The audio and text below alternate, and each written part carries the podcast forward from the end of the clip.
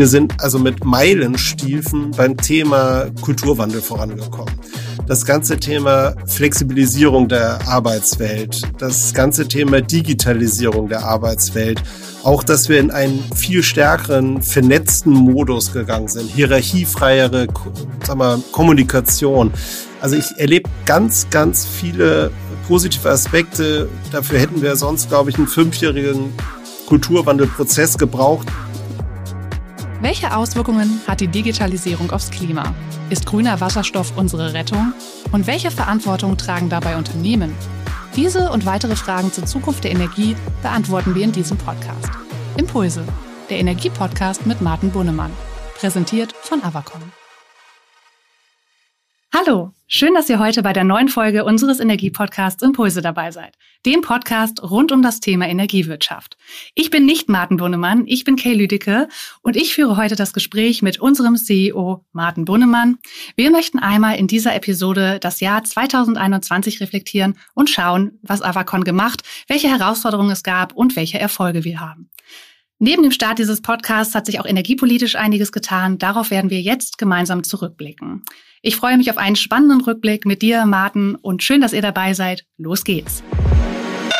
Ja, hallo Martin, schön, dass du heute dabei bist. Wir haben ja heute mal eine Art Rollentausch. Du sitzt jetzt quasi nicht in der Rolle oder in dem Sessel des Hosts. Das übernehme ich heute mal und ich freue mich, dir heute ein paar Fragen stellen zu dürfen. Vielen Dank, Kay. Ich freue mich auch riesig und großes Kompliment an dich. Du bist ja der Kopf, das Gehirn, das Gesicht hinter unserem Podcast. Hast einen super Job gemacht und ich freue mich heute bei dir zu Gast sein zu dürfen. Ja, ich danke dir, Martin. Auch für mich eine ungeübte und ja ungewohnte Rolle vor allen Dingen. Der geneigte Hörer mag sich vielleicht ähm, ja an meine Stimme erinnern, denn wer vielleicht eine oder bereits mehrere Folgen Impulse gehört hat, erkennt meine Stimme vielleicht wieder, denn die Stimme aus dem Intro ist auch die meinige. Martin, gemeinsam wollen wir einmal auf das Jahr 2021 zurückblicken. Wir befinden uns mit Avacon ja in einem hochdynamischen Umfeld und entsprechend viel hat sich da auch in dem Jahr getan. E.ON hat im vergangenen Jahr auch die strategische Positionierung des Konzerns angepasst und zeitgleich wurde dann auch die Avacon-Strategie adaptiert. Wir haben dabei die strategischen Prioritäten geschärft und das war unter anderem auch Thema unserer Impulse-Episode mit Leo Birnbaum. Das sind drei Themen, äh, die uns besonders beschäftigen. Und das sind Wachstum, Nachhaltigkeit und Digitalisierung. Ähm, und man kann sie in beliebiger Reihenfolge angehen, sind alle drei gleich wichtig. Martin, was wurde da jetzt bereits 2021 angestoßen und welche konkreten Maßnahmen stehen jetzt im Fokus? Okay, du hast es gesagt, die drei Schwerpunktthemen unserer Strategie, Wachstum, Digitalisierung, Nachhaltigkeit. Beim Wachstum geht es wirklich darum, die Dekade, ich sag's bewusst, da ist eine Dekade von Wachstumsopportunitäten in der Energiewirtschaft äh, vor uns, die jetzt wirklich zu ergreifen, konsequent zu ergreifen im Bereich der regulierten Infrastruktur, hier insbesondere weiteres Wachstum bei den Stromnetzen und deren Digitalisierung und Smartifizierung aber auch Wachstum im ganzen nicht regulierten, wettbewerblichen, kundenorientierten Geschäft. Das werden die beiden Wachstumsschwerpunkte sein. Und einen Punkt möchte ich besonders hervorheben, das ist die sich jetzt gerade entwickelnde Wasserstoffwirtschaft. Das ist für mich eine der strategischen Prioritäten, hier die Voraussetzung dafür zu schaffen, dass wir mit grünen Gasen, mit grünen Molekülen wirklich den unverzichtbaren Beitrag zur Dekarbonisierung unserer Gesellschaft leisten. Also das wird beim Wachstum sehr stark unser Fokus sein.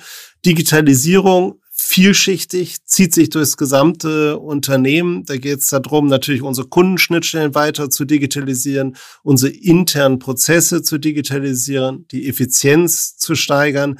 Aber für uns ein ganz wichtiges Thema auch die Digitalisierung und Smartifizierung unserer Energieinfrastrukturen.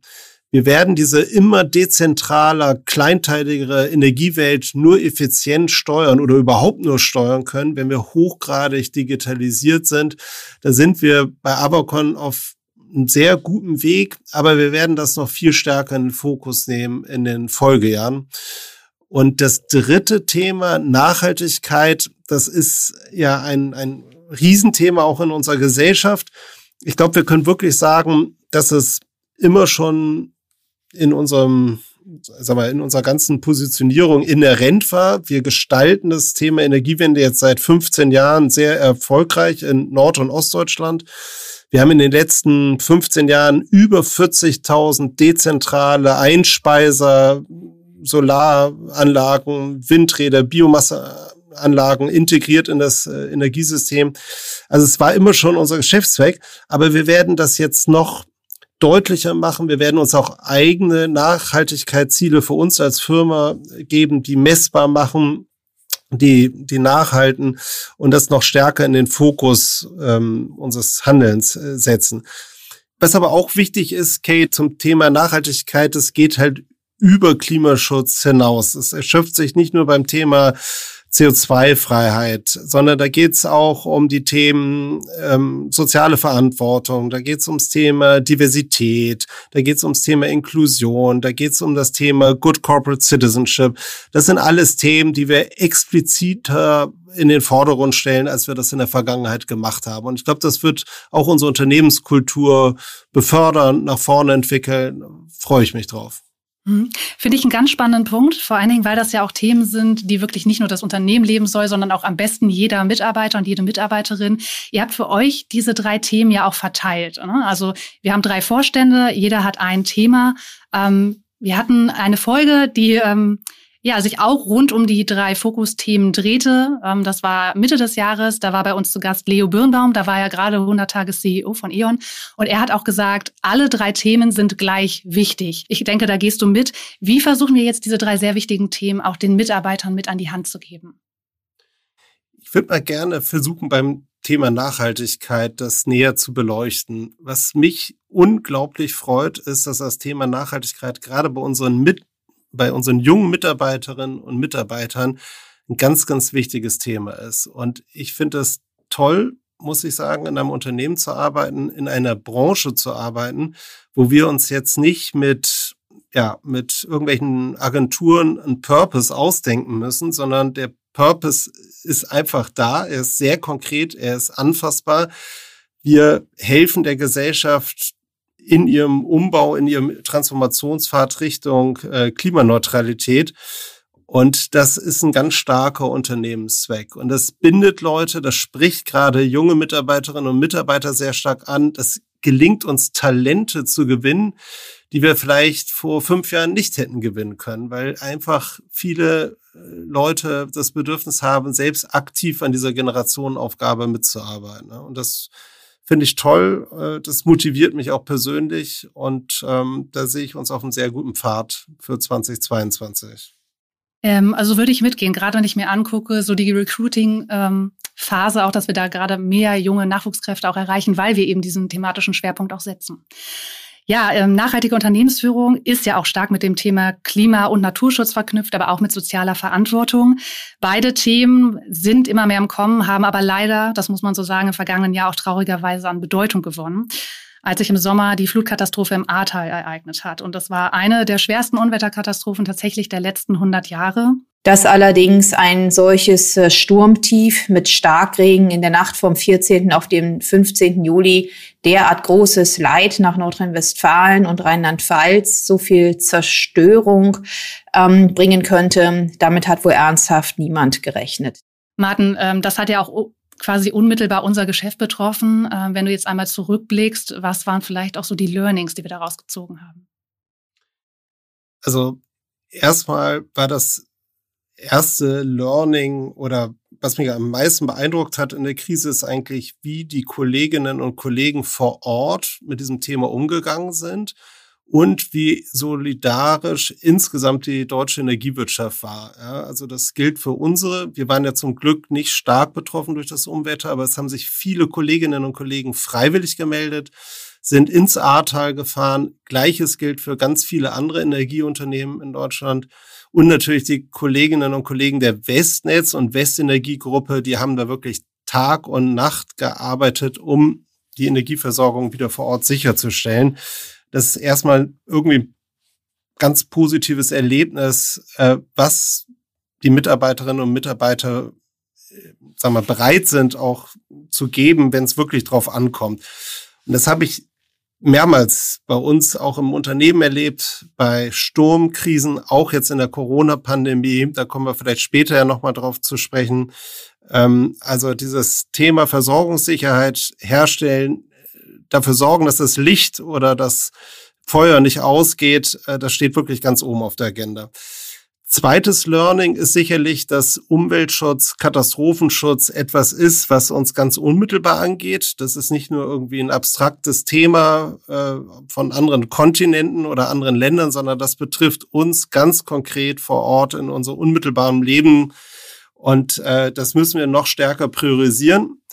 Und so traurig die Katastrophe ist, ich glaube, sie hat dann nochmal einen ganz wichtigen Impuls auch in die politische Diskussion gebracht, dass wir das Thema noch ernster nehmen. Es geht dabei auch nicht nur, ehrlich gesagt, um das Thema Klimaschutz, sondern auch um das Thema Resilienz. Ja, wie bauen wir unsere Infrastrukturen insgesamt, aber insbesondere die Energieinfrastrukturen so auf, dass sie langfristig robust sind, resilient sind und dass, sag mal, Klimawandelphänomene weitere Umwetterkatastrophen uns nicht in der Lebensführung zu stark beeinträchtigen. Mhm. Ja, absolut richtig. Ähm, wir sehen ja auch, dass es immer mehr solcher negativen Nachrichten gibt. Wie gesagt, das Ganze wurde jetzt auch durch die Flutkatastrophe nochmal in den Fokus gerückt und es ist, glaube ich, jetzt jedem bewusst, wie entschlossen wir jetzt auch handeln müssen ne? dass wir keine Zeit damit verschwenden, wirklich noch zu debattieren, sondern jetzt ins Doing zu kommen. Im letzten Jahr war auch die Bundestagswahl und seit wenigen Wochen haben wir eine neue Bundesregierung mit Olaf Scholz, einen neuen ähm, Bundeskanzler. Und im Koalitionsvertrag wird Klimaschutz quasi als die Querschnittsaufgabe ähm, der neuen Regierung bezeichnet. Wie bewertest du denn den Koalitionsvertrag, gerade auch im Hinblick auf unser Geschäft? Ja, Kay, das ist, glaube ich, sag mal, ein ganz einschneidendes Dokument nimmt viele Impulse auf, die wir auch in den letzten Jahren in vielen Hintergrundgesprächen diskutiert haben, setzt aus meiner Sicht viele richtige und wichtige Schwerpunkte, Stichwort ambitionierter Hochlauf der Wasserstoffwirtschaft, massiver Ausbau an erneuerbaren Energien, Beschleunigung von Genehmigungs- und Feststellungsverfahren, auch ein Bekenntnis zur Gas als unverzichtbaren Brückentechnologie ist, glaube ich, sehr richtig. Und ganz wichtig natürlich für uns mit unserem Schwerpunkt äh, auf dem Geschäftsfeld Energienetze ist auch das klare Verständnis, dass die Energienetze das Rückgrat der Energiewende sind. Ohne einen forcierten Ausbau der Stromnetze insbesondere werden wir das Thema Energiewende nicht gewinnen können. Deswegen sehe ich das Grundweg positiv oder viele positive Aspekte. Äh, und ich finde, die neue Regierung hat ja auch einen Vertrauensvorschuss äh, verdient. Und wir werden die politische Diskussion dort, wo wir können, sicherlich mit konkreten Beispielen, konkreten Vorschlägen unterstützen. Okay, ich sehe, ähm, das sind alles wichtige Signale auch für unser Geschäft. Äh, wir werden dann hoffentlich bald und zeitnah sehen, inwiefern es tatsächlich dann auch in Taten umgewandelt wird. Wenn ich das vielleicht noch ganz kurz sagen kannst, weil du sagst, wir werden sehen, und ich glaube, genau darauf kommt es an. Wir haben in Deutschland ja kein Erkenntnisproblem, sondern ein Umsetzungsproblem. Und es wird jetzt darauf ankommen, und äh, da wollen wir die politisch Verantwortlichen bei unterstützen, dass wir die richtig erkannten Schwerpunkte jetzt in konkretes politisches Handeln umsetzen und die regulatorischen und politischen Rahmenbedingungen so schaffen, dass wir wirklich die ambitionierten Klimaschutzziele, die wir uns als Gesellschaft gegeben haben, auch erreichen können. Mhm. Ja, vielen Dank. Martin, du weißt, von diesen drei strategischen Säulen, die wir haben, ist äh, meine persönliche Affinität für das Thema Digitalisierung am größten. Ich bin Digital Native und äh, bin ja bei uns unter anderem auch für den Außenauftritt, was die Webseiten angeht, verantwortlich. Und ich habe mir jetzt mal angeguckt, äh, was Google für sein Year in Search letztes Jahr veröffentlicht hat. Ähm, für alle, die es nicht kennen, da werden unter anderem die allgemeinen Suchanfragen in der Suchmaschine ausgewertet. Und für 2021 war da natürlich ein Begriff in den Top 3, der uns alle nicht verwundert, nämlich der Begriff Corona. Und auch bei Avacon war das vergangene Jahr leider weiterhin, muss man ja schon sagen, denn die Pandemie begleitet uns mittlerweile mehr als ein Jahr, weiterhin geprägt von dem Management der Pandemie. Vielleicht magst du da auch mal ein bisschen berichten, was hat sich da im letzten Jahr auch im Vergleich zu 2020 vielleicht noch verändert? Ja, Corona hat uns leider durch das ganze Jahr wieder begleitet. Das ist inzwischen ja traurige Routine, muss man sagen. Ähm, wir sind glücklicherweise sehr, sehr gut durch die Pandemie gekommen, schon in 2020, aber auch jetzt in 2021 wieder. Ich glaube, dass die sag mal, die ganzen Sicherheitsmaßnahmen, die wir getroffen haben, die haben gewirkt. Wir haben ja bislang immer noch keine betriebsinternen Infektionen gehabt und das bei über 2800 Mitarbeitern. Ich glaube, da können wir wirklich sagen, unsere Konzepte haben gewirkt. Gleichwohl bin ich nach wie vor demütig. Das kann jeden Tag natürlich passieren und wir alle erleben das ja im persönlichen Umfeld, ähm, dass Infektionen nicht ausbleiben. Aber ich glaube, wir sind im Großen und Ganzen da gut durchgekommen und ich glaube auch nicht, dass unsere Unternehmenskultur, unser Zusammenhalt letztlich da drunter gelitten hat. Und die positiven Aspekte würde ich gleich auch nochmal gerne sag mal, herausarbeiten. Ich bin auch super froh, wie positiv unsere Mitarbeiterinnen und Mitarbeiter die Impfangebote annehmen.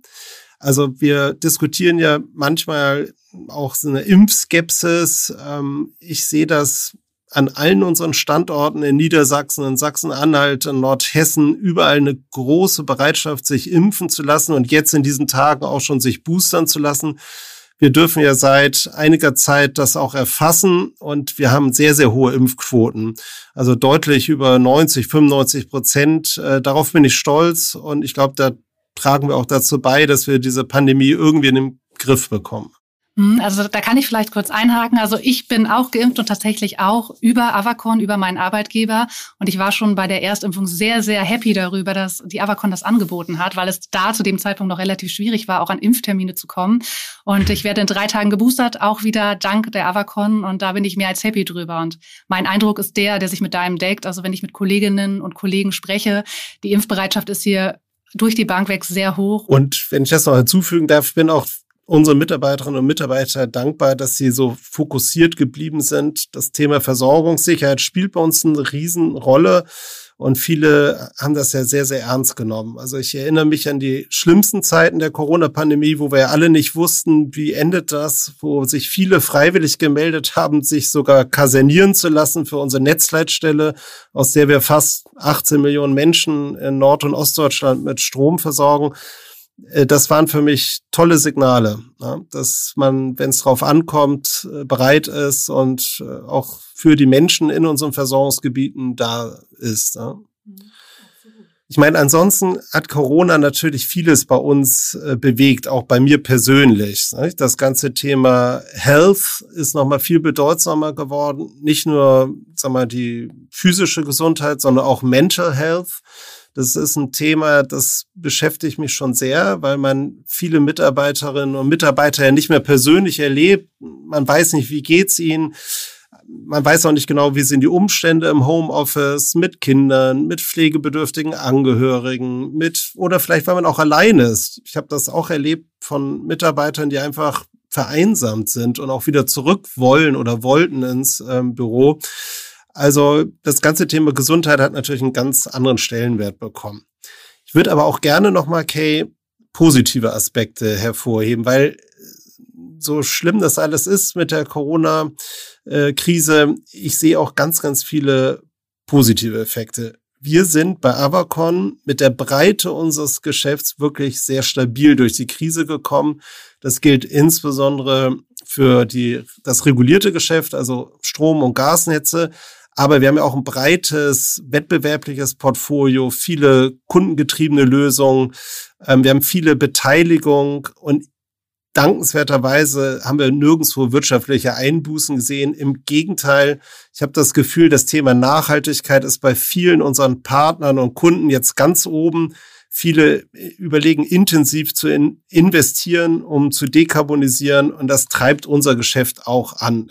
Das sind echt sehr, sehr positive Effekte für uns, ähm, so dass wir mit sehr guten Ergebnissen durch beide Krisenjahre wirtschaftlich gegangen sind. Zweiter positiver Aspekt, den ich ganz klar sehe, ist, wir sind also mit Meilenstiefen beim Thema Kulturwandel vorangekommen.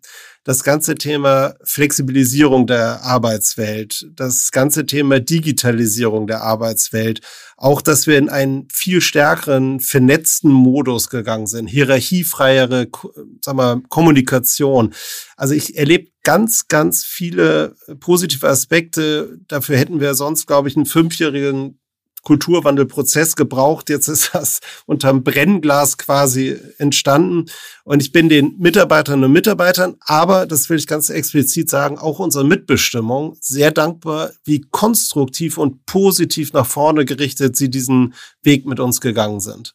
Also ich habe da viele, viele positive ähm, Erlebnisse gehabt und das wird uns auch für die Zukunft erfolgreicher machen, bin ich fest von überzeugt. Also äh, vielleicht auch nochmal ein persönliches Feedback von mir. Ich kenne tatsächlich Avacon ausschließlich in Pandemiezeiten. Ich habe äh, im November 2020 bei der Avacon angefangen und kenne nur diesen Zustand. Also sprich, das Homeoffice, auch das Onboarding, was remote stattgefunden hat, fühlte mich da aber zu keinem Zeitpunkt irgendwie alleine gelassen. Also das wurde tatsächlich sehr gut aufgefangen. Es gab auch keine Schwierigkeiten, was jetzt zum Beispiel die IT angeht. Ne? Es mussten ja in sehr kurzer Zeit wirklich viele technische Hürden auch genommen werden. Und so wie ich es erlebt habe, wurden die gut genommen. Und äh, was ich ganz spannend fand, wir hatten Stefan Lovis zu Gast und der hat ähm, was gesagt, was ich sehr, sehr gut fand, weil es das Ganze eigentlich relativ gut und präzise beschreibt. Büro wird eher der, die, Begegnungsfläche, die Diskussionsfläche, ab und zu mal auch eine Arbeitsfläche werden, aber eher der, der Lagerfeuerort, ne? äh, wo, wo man sich trifft und wo man Dinge bespricht und dann wieder vielleicht äh, woanders hingeht und von dort arbeitet. Und ich muss sagen, das ist auch so, was ich hier so als New Normal erlebe. Ne? Also tatsächlich der Austausch, der einem im Homeoffice fehlt, der findet jetzt hier statt, vielleicht mehr, als er es vorher getan hat. Natürlich immer noch äh, unter, den, unter dem Schatten der Pandemie. Aber die Herausforderungen, die du gerade genannt hast, wurden, glaube ich, hier gut angegangen. Ne? Also die schnelle Umsetzung, die nötig war, wurde gut genommen und auch die Krise als Chance genutzt. Also das Bild von Stefan mit dem Lagerfeuer, das ist mir auch sehr stark in Erinnerung geblieben und ich finde es persönlich auch spannend zu beobachten, wie die Gesellschaft, also unsere Avacon-Gruppe sich entwickelt und wie sich das New Normal entwickelt. Und wir schreiben ja nicht irgendwie von oben vor, das und das ist jetzt das New Normal, sondern wir experimentieren. Wir lassen in einzelnen Geschäftsbereichen oder Tochterfirmen auch Freiheiten. Ich finde das toll, ne, wie einzelne Teams Lösungen für sich finden.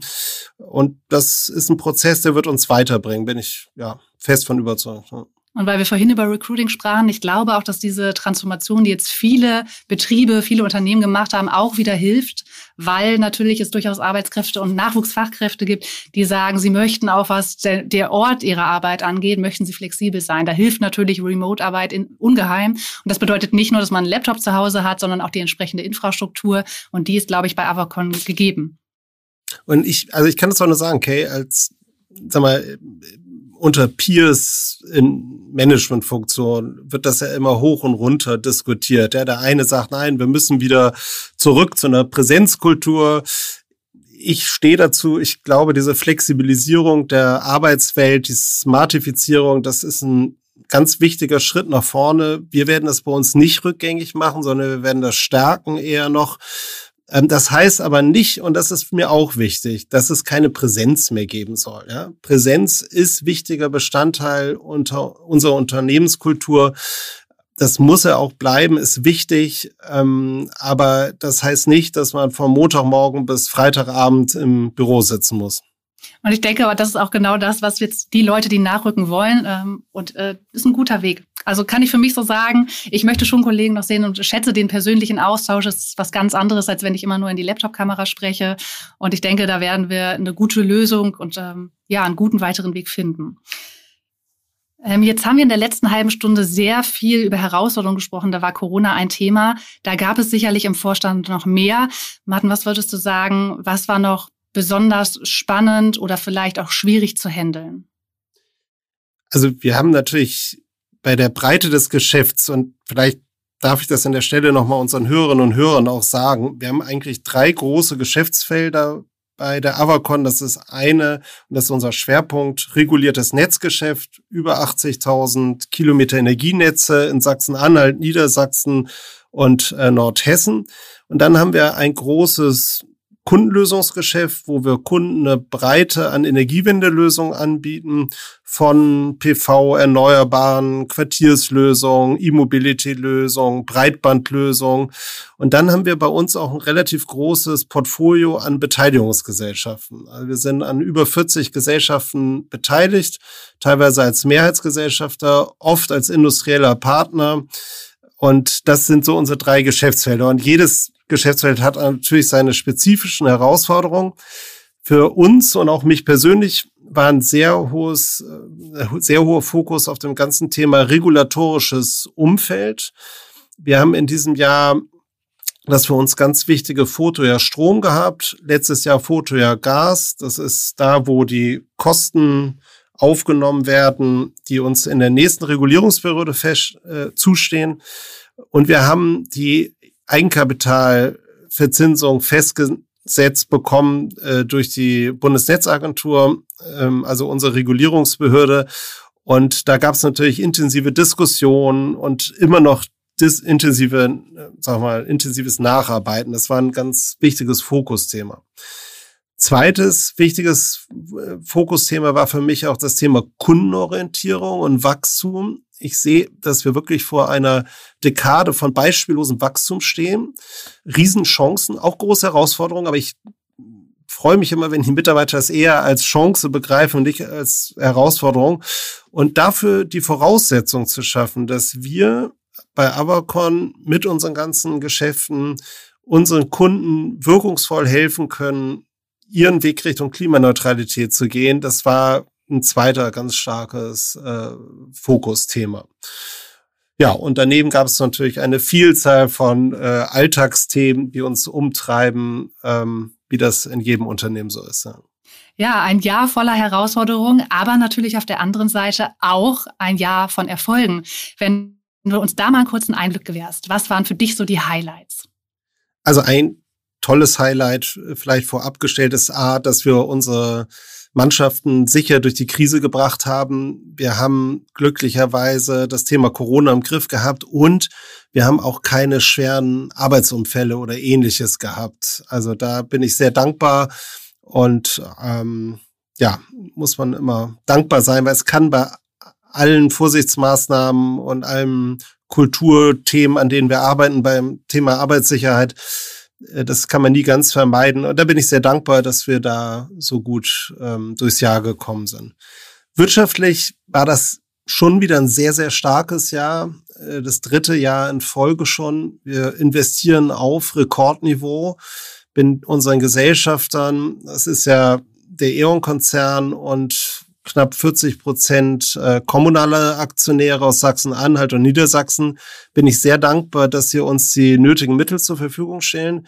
Wir haben auf dem Höhepunkt der Corona-Krise hohe dreistellige Millionenbeträge zusätzlich genehmigt bekommen, können massiv in den Umbau der Energieinfrastrukturen in unseren Versorgungsgebieten investieren. Und da sind tolle Projekte dabei, die auch für die Gesellschaft wichtig sind. Ähm, ich, ein Stichwort nehme ich mal. Wir verstärken ja zusammen mit Partnern der Tenet und der Mainova die Netze rund um Frankfurt, schaffen damit die Voraussetzung weiterer Digitalisierung, Stichwort Wachstum im Bereich Datenrechenzentren und so. Das ist ein Projekt äh, und davon gibt es aber mehrere. Und ähm, das war, war 2021 wieder ein ganz starkes Jahr in diesem Geschäft. Wir haben auch große Erfolge im wettbewerblichen Geschäft gehabt. Ähm, da sticht hervor für mich dieses Jahr, dass wir in Salzgitter das große Windwasserstoffprojekt eingeweiht haben, wo wir zusammen mit Linde, aber vor allen Dingen dem Salzgitter-Konzern zum ersten Mal im industriellen Maßstab grünen Wasserstoff vor Ort in Salzgitter produzieren und direkt äh, in der Stahlproduktion einsetzen. Das haben wir Ende März eröffnet, ähm, hat viel positive Ausstrahlwirkung für uns als Avacon auch gehabt, hat uns stark auch gegenüber potenziellen Kunden als ja, als Player im Bereich, im neuen Bereich Wasserstoffwirtschaft positioniert. Da bin ich äh, sehr froh drüber. Und das ist auch ein Thema, wo ich selbst intensiv dran arbeite. Das ist eine der spannendsten Entwicklungen. Ist noch nicht alles klar, wie sich das entwickeln wird. Klar ist aber, Wasserstoff und hier insbesondere grüner, also CO2-frei produzierter Wasserstoff. Das wird eines der Top-Themen sein äh, zum Erreichen der Klimaschutzziele.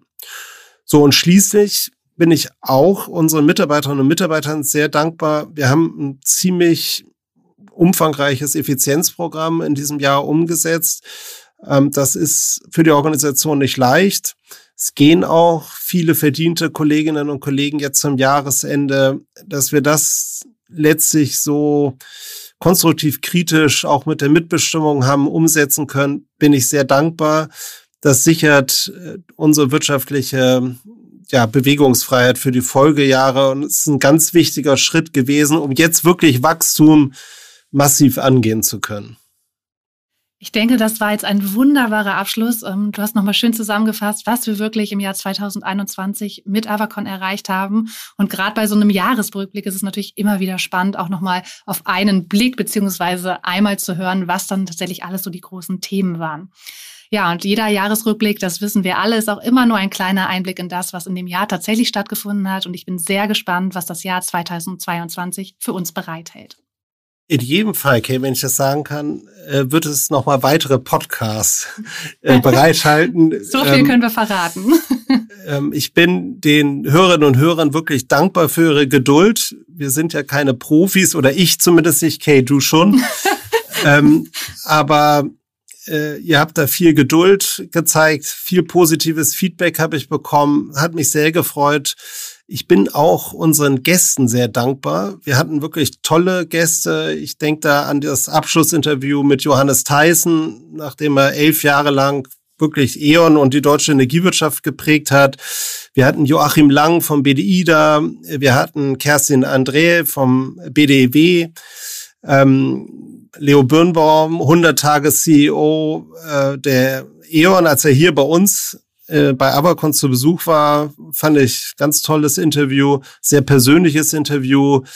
Ich bin Katharina Reiche dankbar, Stefan Loves und für mich will ich auch nicht äh, verhehlen, zwei, äh, die mir besonders viel Spaß gemacht haben, war mit Tim Meyer-Jürgens von der Tenet, weil er wirklich ein Vordenker der Energiewende ist und ähm, das Thema, wo wir zwei Gäste hatten, JP Feitner und äh, Alexander Rabe, äh, zum ganzen Thema Data Center, finde ich total faszinierend, welche Entwicklungen dort stattfinden und wie eng das Thema Digitalwirtschaft und Energiewende verknüpft sind. Und das ist ein Thema, mit dem beschäftige ich mich jetzt seit zwei, drei Jahren intensiver. Ähm, da wird noch unglaublich viel Wachstum stattfinden. Deswegen vielen Dank an dieser Stelle an unsere Gäste, an die Hörerinnen und Hörer und ähm, wir machen im nächsten Jahr weiter. Genau, jetzt haben wir ein bisschen gespoilert, aber äh, ich freue mich sehr drauf und danke für die Blumen, Martin. Ich fand nicht nur die Gäste super spannend, sondern auch die Themen, die wir behandelt haben. Du hast es gerade gesagt. Und ich muss sagen, wir waren immer nah auch an den Themen, die so gesamt ähm, politisch waren oder auch gesamt energiewirtschaftlich betrachtet. Das wird sich im Jahr 2022 hoffentlich so fortführen. Ich kann verraten, die nächste Folge wird auch sehr spannend. Wie immer, jeden ersten Dienstag im Monat. Ich freue mich drauf. Martin, jetzt sind wir fast durch und du weißt es, du bist ja normalerweise in der Rolle des Hosts. Da wir heute so einen kleinen Rollentausch machen, stelle ich die letzte abschließende Frage heute mal an dich. Martin, wenn du jetzt einmal auf das vergangene Jahr zurückschaust, da haben wir sehr viel drüber gesprochen, aber jetzt geht es so ein bisschen darum, was 2022 äh, und gegebenenfalls auch danach auf uns zukommt. Was wünschst du dir ganz persönlich für die Avacon? Ich wünsche mir für Avacon, dass wir den erfolgreichen Wachstum- und Kulturwandelweg weiter fortsetzen. Wir haben da, glaube ich, die Weichen richtig gestellt. Und 2022 ist jetzt ein Jahr der Umsetzung, wo wir wirklich weiter an den Wachstumsthemen arbeiten. Und äh, wenn uns das gelingt, wenn wir in einem Jahr auf das Jahr zurückbleiben, äh, zurückblicken, und äh, sagen, Mensch, guck mal, wir haben drei, vier wichtige Energiewendeprojekte angestoßen mit unseren Kunden oder kommunalen Partnern zusammen. Wir sind gesund durchs Jahr gekommen.